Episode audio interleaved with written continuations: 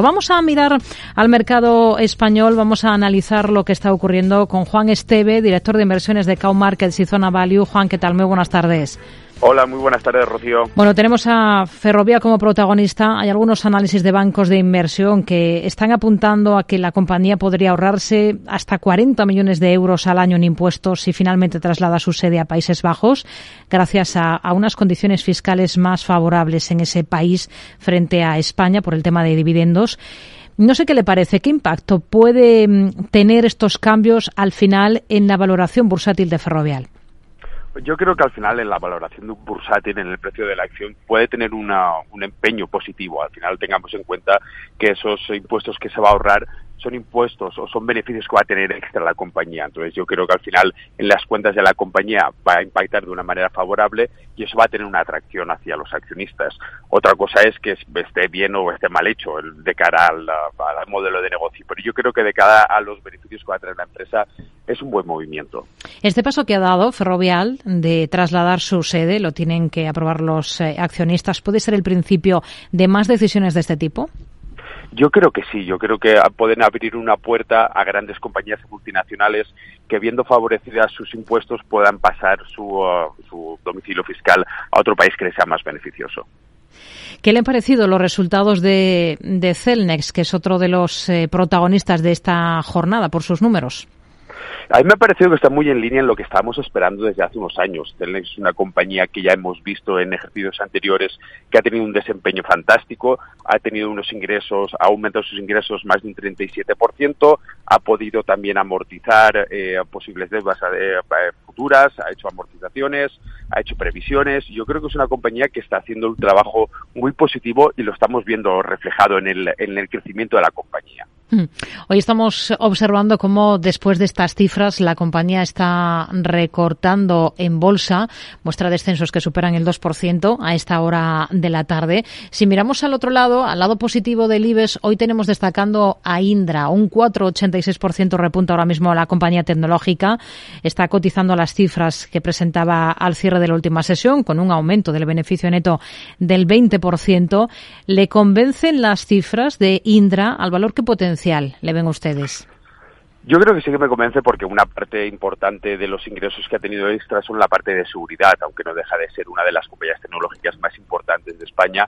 Yo creo que ese impulso que le está dando ahora la parte de seguridad, lógicamente en un entorno de guerra que tenemos en, en Ucrania, en Europa, le genera unos beneficios extraordinarios, pero no dejemos de pensar que es una compañía tecnológica que tiene muchísimo potencial. Entonces, ese plus de rentabilidad que le está dando ahora le va a ayudar a poder llevar a cabo otros proyectos y poder crecer más como compañía. No es la única que está reaccionando a sus últimos resultados. Tenemos a Colonial, pero en este caso con caídas acusadas de más del 5%.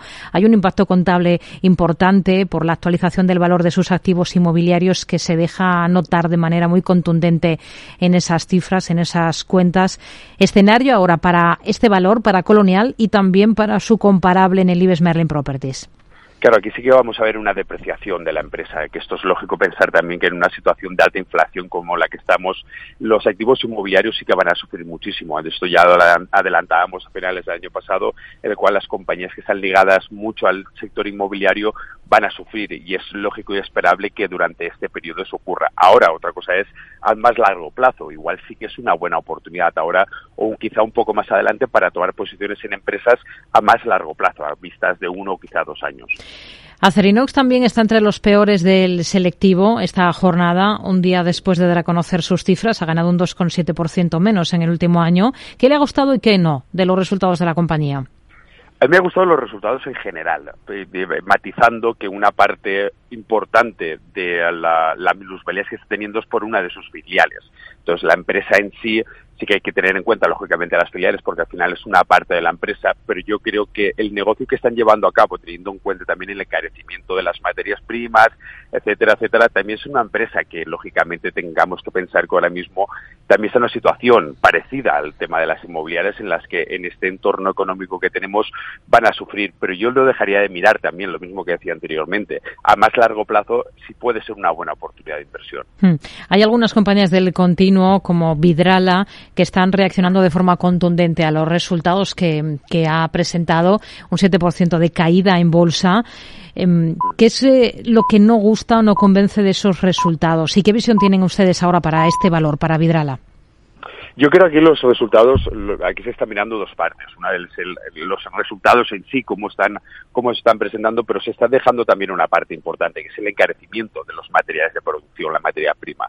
Vidrala es uno de los eh, grandes eh, en el sector, del, su propio sector, sector de la fabricación de vidrio, y es una empresa que a largo plazo tiene muchísimo recorrido, pero estamos en el mismo escenario que comentábamos anteriormente con Acherinox y, y con Merlin Properties. Es una situación, un entorno económico en el que lógicamente se ve afectado, se ven afectadas las empresas y eso se ve reflejado en sus, en sus presentaciones de resultados y por ende en sus cotizaciones. Juan Esteve, director de inversiones de Cow Markets y Zona Value. Gracias por su análisis con nosotros. Muy buenas tardes. Muy buenas tardes. Hasta luego.